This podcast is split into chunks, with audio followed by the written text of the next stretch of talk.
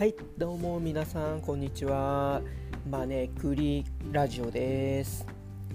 はいで今日はね、えー、前回、えー、第1回目の、えー、配信をしたんですけれども今回はですね、え第2回目の配信っていうことでですねあのタイトルにも書いてある通りなんですけれども、まあ、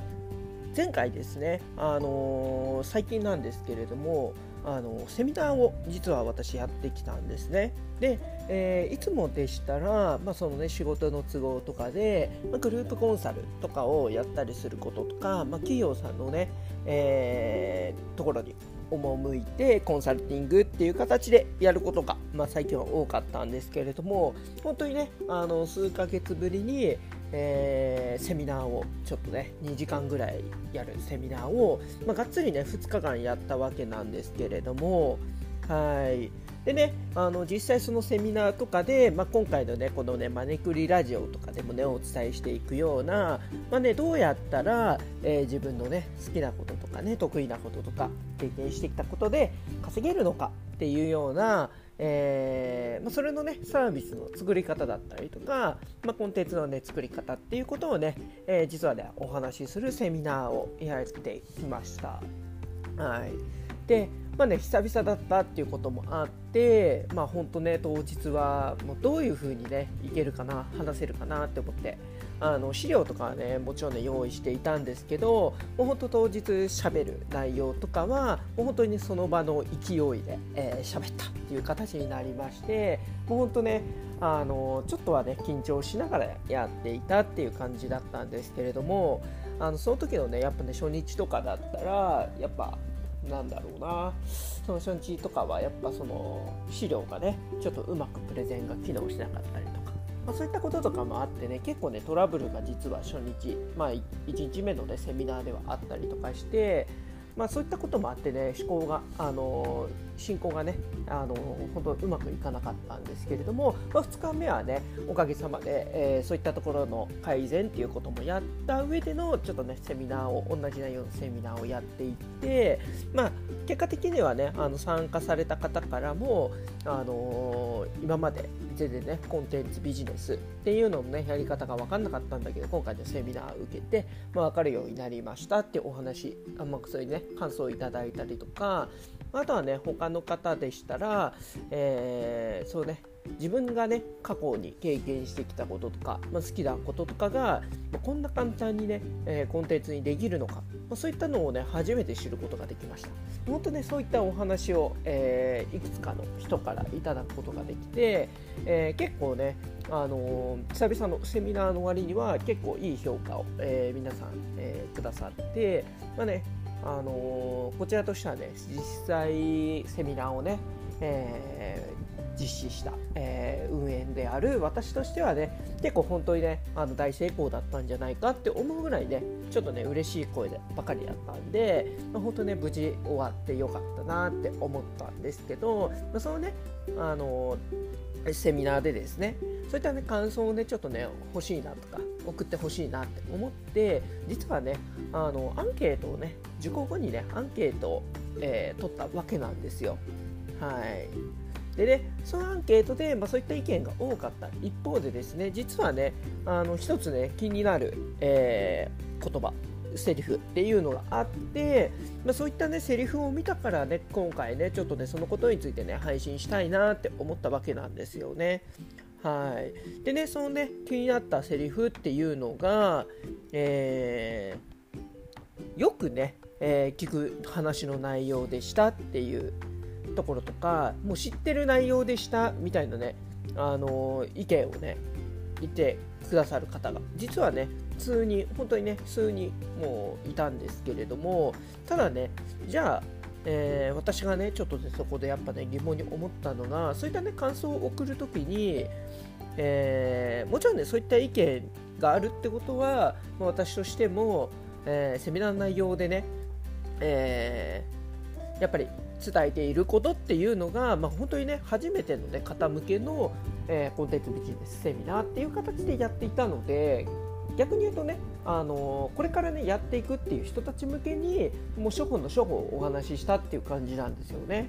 はい。ただねなんかそういったよくあるよく聞く話でした。行ってきてる人はじゃあなんでねこの初めてのねコンテンツビジネスセミナーっていうのにねそもそも参加したのか、まあ、そこがね私としてはねちょっとね疑問だったわけなんですよね。よく聞く話っていう言い方をするってことはもうすでにねコンテンツビジネスセミナーってものをねやっているか、まあ、もしくはねコンテンツビジネスセミナー自体をねあのどっかでねそういうセミナーとか受けたりとか、まあ、動画を見たりとかして、えー、全容をね知っているっていう形のはずなんですよねそういうセリフを言うってことは。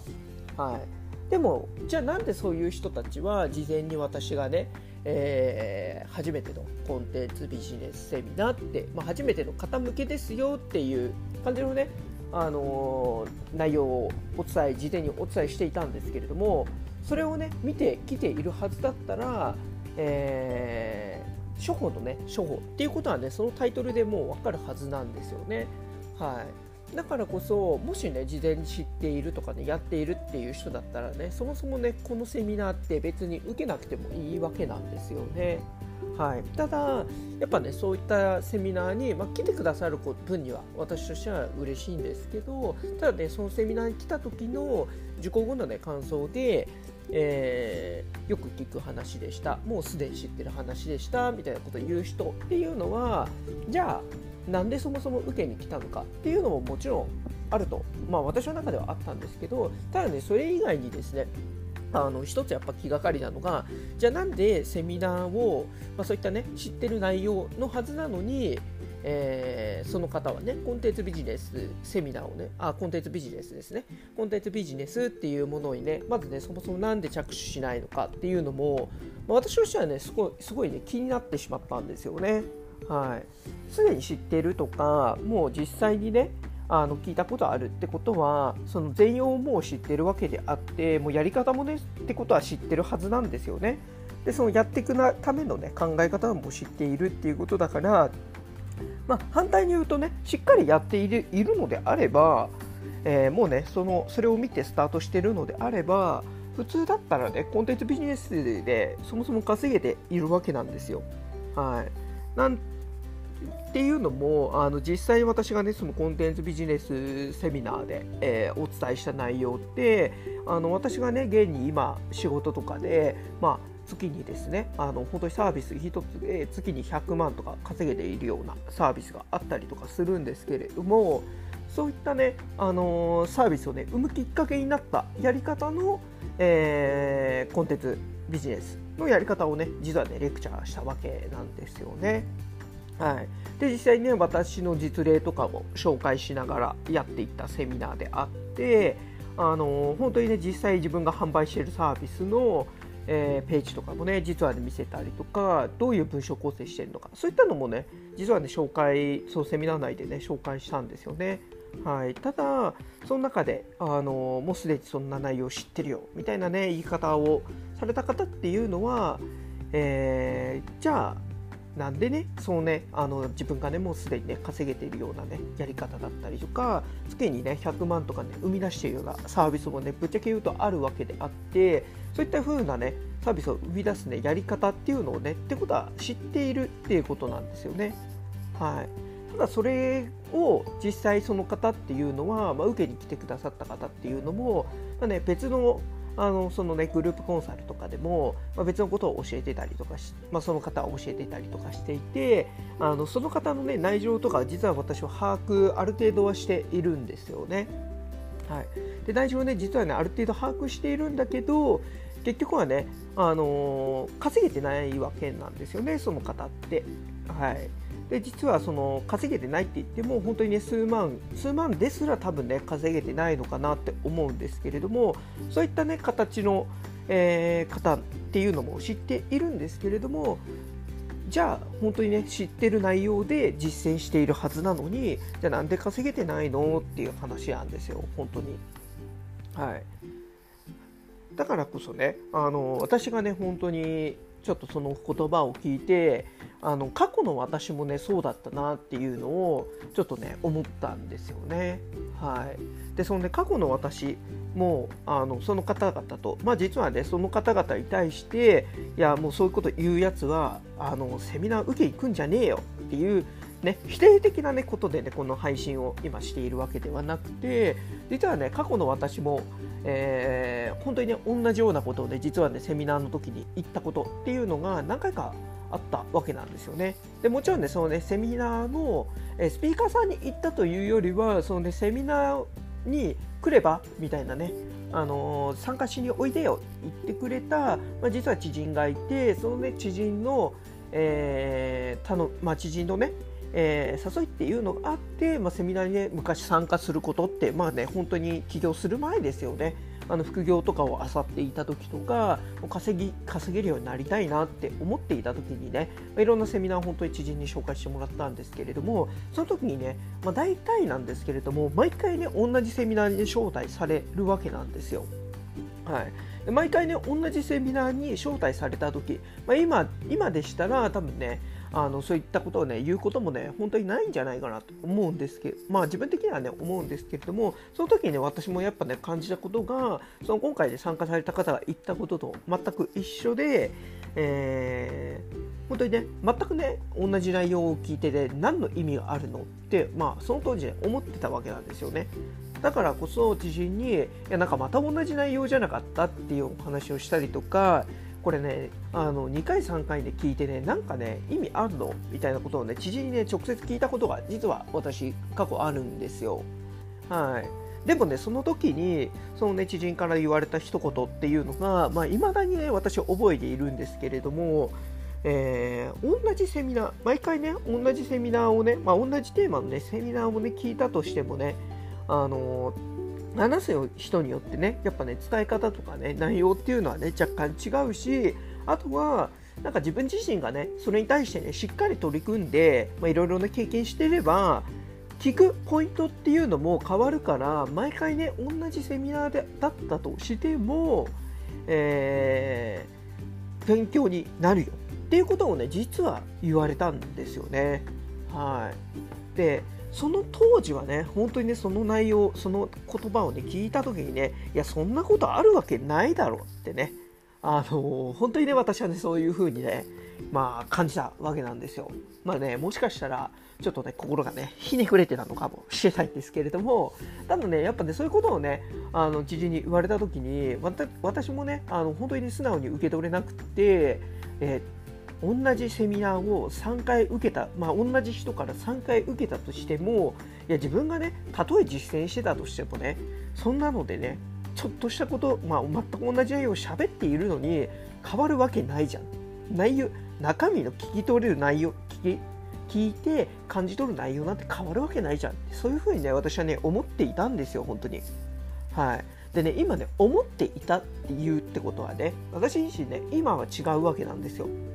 今はね本当にその当時のね知人が言うことも実はね納得ができるぐらいあの本当にねあの全く同じ内容でもね自分が進むステージが変わっていれば本当にね受け取り方ってね違うんだなっていうのをね最近本当に感じるようになったんですよね。でこれはね実際あの私が起業し始めてえー、自分の、ね、サービスを、えー、打ち出していくってなった時に、まあ、いろんな、ね、情報をあさ、まあ、そこでもねいろんな方から、まあ、情報を漁るってことをやっていてでその、ね、情報を漁った後とかに、えー、私自身がねいろいろねあのアクティブに実践をしていって自分で本当に試してテストテストテストみたいな感じでやっていってその結果テストした後にねあのもう一度ねそのね、えー、セミナーのね音声を聞き返したら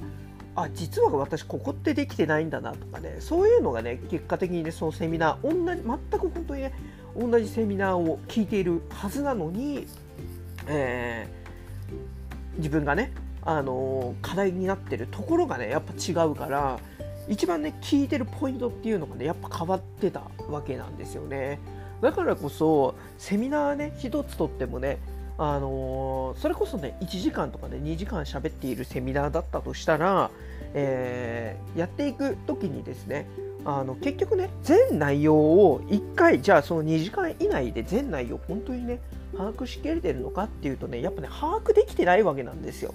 はい、人間ってね本当にねあの寝ればね6割ぐらい忘れるって言われるようにね本当にねあの1回聞いただけじゃねやっぱね覚えきれないんですよね。だからこそやっぱりいろいろ試していってその試していった上で次にもう1回聞いてなんか今度はね違う視点で聞いてあここは足りてなかったんだなって思ってまた実践してでそれでねまたえー、聞いてっていうのをね反復していくと実はね本当に足りてなかったことところが、まあ、本当にね次から次へとできるようになってって本当にねあの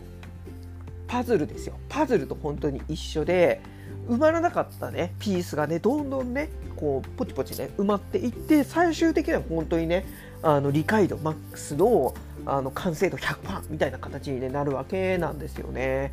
はい、だからこそ私もねその今回ね私のセミナーを受けてくださった方が、えー、ね、いつもねあの普通に聞くような話でしたとかねあのもう聞いたことあるような話でしたって言われた時にねふとねそれをね思ってしまったんですよね。あのこの子ってあの実践してないんだなってちょっと思ってしまったわけなんですよね。はい、だからこそね逆に言うと全くね本当に聞いたことがない人だったら当然ね本当に勉強になる内容ばかりだったのかなって思うんですけれどもただね、あのー、少しでもね聞いたことある人でかつねあのそのコンテンツ、まあ、今回はコンテンツビジネスのセミナーをやったんですけどそのコンテンツビジネスについてねあの少しでもねその子がねアクティブにやっていて実際にねあのサービスも販売していて、えー、分からないこととかねもしねその場で出てきててなんで売れないんだろうとかねそういったところまでねその方が例えばね踏み込んでいたとしたら、えー、またね違った視点の聞き方にね多分ねなっていたはずなんですよね。はい、っていうのも今回はね本当に、実例でどういうふうな文章を書けばサービスでね自分が売ることができているのかっていうこともね実はね紹介したわけなのでそこをねあの重点的に見るってこともねできたわけなんですよね。はい、で反対にね例えば全くやったことがない人だったらコンテンツの作り方っていうね過程の部分もねあの私の場合は今回説明してしたセミナーだったので、まあ、そこをね重点的に見ればねコンテンツの作り方が分かるとかねどういう発想をしていけばいいのか分かるそこがね聞き取れたはずなんですよね。はい、ただえー、今回のようにね例えばコンテンツビジネスっていうのは聞いたことあるしどういうものなのか分かってるんだけどそもそもねコンテンツのねコンテンツどういうコンテンツを作れるのかって洗い出しすらもういわゆるねコンテンツビジネスっていうものがどういうものなのかを知っているだけであってコンテンツビジネス自体取り組んでない人とかだとまあ確かにねあの同じような本当にねあの一般的にコンテンツビジネスやってる方ってやっぱね売れてる人はね大体みんな同じやり方をしているわけなんですよね。はい、だからこそあの言ってることとかやってることっていうのも基本は一緒なわけなんですよ。はい、だから結果的ではあの洗い出し方も大体皆さん世の中にやってるコンテンツビジネスやられてるコンテンツホルダーさんは、まあ、大体、皆さん一緒なやり方を、まあ、一緒な考え方をしていたりとか、まあ、一緒な感じでねまずは、えー、コンテンツをね作ったりとか、まあ、一緒な感じで本当にね訴求したりとかをしているわけなんですよね。はい、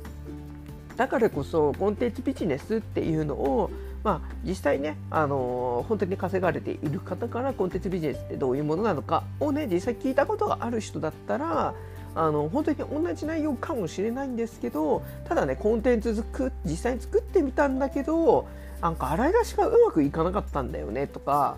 なんかどこまで本当に掘り下げていいか分かんなかったんだよねっていう人だったらもしかしたら参考になった意見もあったかもしれないし、まあ、そこはねクリアしているんだけれども例えばね実際に値段をねつけようと思った時にね自分はね迷ってしまったとかって思う人だったら値段の付け方とかもねあのもしかしたらね勉強になったかもしれないんですよね。はいで反対にですねそこら辺はできるんだけどなんかね集客自体がねうまくいかなくて集客をねどういうふうに集客したらいいかねっていうね分かんなかったんですよ。でいう人だったらもしかしたらね今回ねおすすめした集客媒体とかもあったわけなのであのそういったのをねあの集客媒体とかもねもしかしたら分かったかもしれないんですよね。はいだからこそ本当にねそういったね自分がねや実際にやっていれば悩悩むポイントっていうのがねおのずと変わるはずなのであのー、聞きたい内容とかね聞くことっていうのはねもちろんね変わるんですよね。はい、だからこそ本当にあの何度もね言うか言うセリフかもしれないんですけれどもコンテンツまあね本当にねあの同じ内容だったとかねあのねよく聞く話だったっていう内容だったとしてもね受け取り方ってね本当に変わるんですよね人によって。はい、だからもしね逆に言うとね逆に言うとその聞きたいまあ聞きたい内容が聞けなかったみたいなところとか例えばもう知ってる内容だったとかなんかねそういうことをね言う方っていうのは、まあ、もしかしたらねセミナーにはねものすごく参加してるかもしれないけしてあのものすごくねいろんなことをね幅広く見てるかもしれないけれども実はねその稼げるレベルまでにね自分の中でね落とし込めていないんじゃないかなっていうねそういったのもねやっぱあるわけなんですよね残念ながら。はい、で昔のねあの本当にセミナーに、ね、行きまくっていた頃のね私あのー、昔のセミナーね、オタクみたいにね、セミナーにね、バンバン行きまくって稼げてなかった頃ってやっぱそうだったんですよね。全体像は見えていて、全体像は聞くんだけど、結果的に深いところまでは実はそのセミナーで全く落とし込めていないから大枠しか自分の中では把握してないそんな感じだったんですよね。はい、なので、あの、今回ね、ま、こういった風なねちょっとねあのセミナーをね実際やってみてえなんでね本当にねこういった、えー、考えになってしまうのかっていうところをねそういった方に向けてねあのそういった考え方っていうのは、まあ、やってるねレベルによっても受け取り方って変わるんだよっていう。だから逆に言うとそういう方っていうのはね知識はねいろんなところでねアクティブになって知識はね得ていっているわけなのではい、だからこそそういったところをね実際気にするのではなくてですねあのー、逆にねその方にね今ね多分もしねその方がもし全然稼げてないとかっていうのであれば逆にね知識が問題じゃなくて考え方っていうのがね問題なのかなと思います。はい、だからこそあの知識自体はね多分その方はいろんなことをね受けているからもうね足りてるはずなんですよね。だから逆に言うと実践実践量がね足りなかったりとか実践実践したことに対してのねあのそこからのね考察だったりとかね分析だったりとかねそういったねなぜなぜみたいなねテストっていう風にねその方はねもしかしたらねあの今やっていることとかもね取りで捉えられてないのかなっていう気がするんですよね。だから反対に言うと実践をもしねその方がやっているのであれば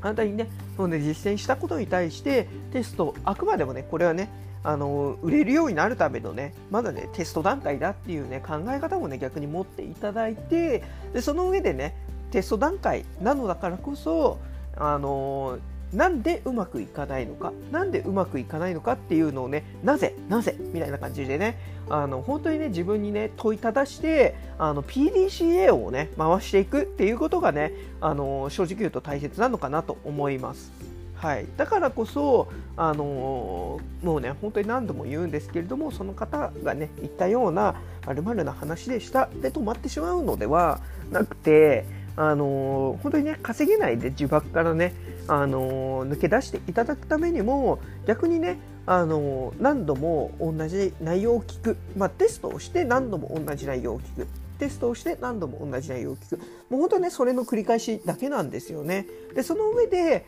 あのー、自分がね今課題になっているところって何なんだろうっていうのを常日頃ね考えていただいてそれをね紙とかにね例えば書き出してこれが課題なんじゃないかこれができてないんじゃないかっていうね仮説をいろいろ立ててもらった上で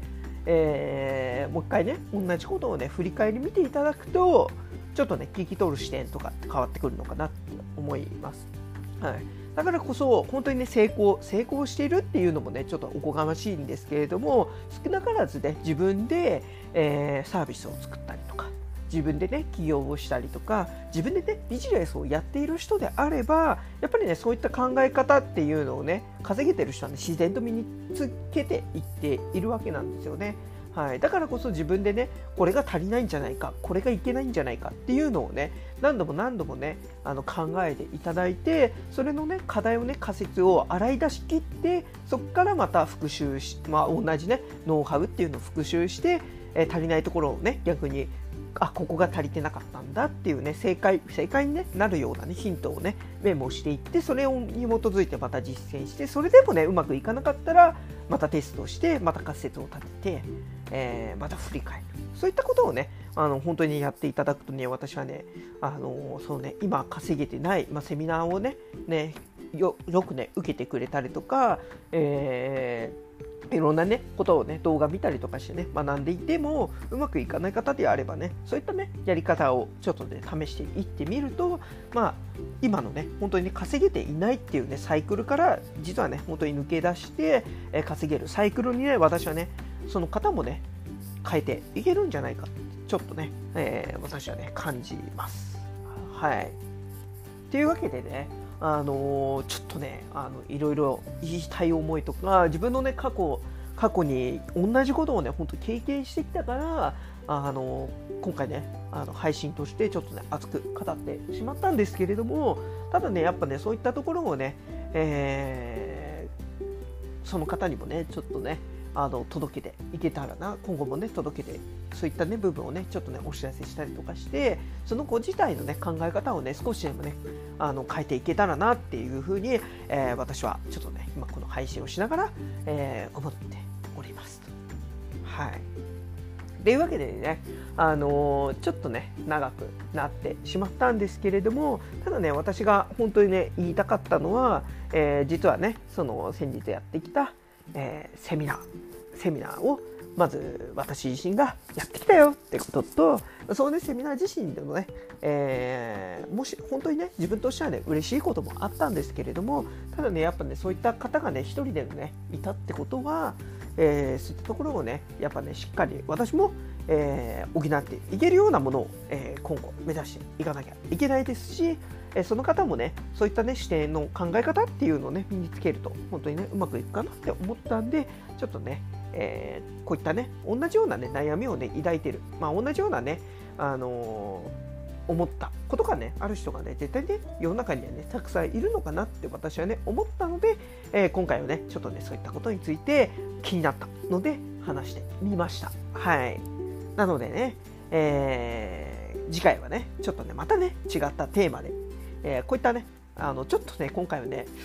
少し暗くなっちゃったかもしれないんですけれどもただねやっぱねあのちょっとねもう少し明るいね話題とかもねもうちょっとね前向きなね話とかもね今後はねたくさんねしていこうと思っているのでぜひぜひあのまたね次のね配信を、えー、今回聞いてくださってる方は楽しみにしていただけたらなと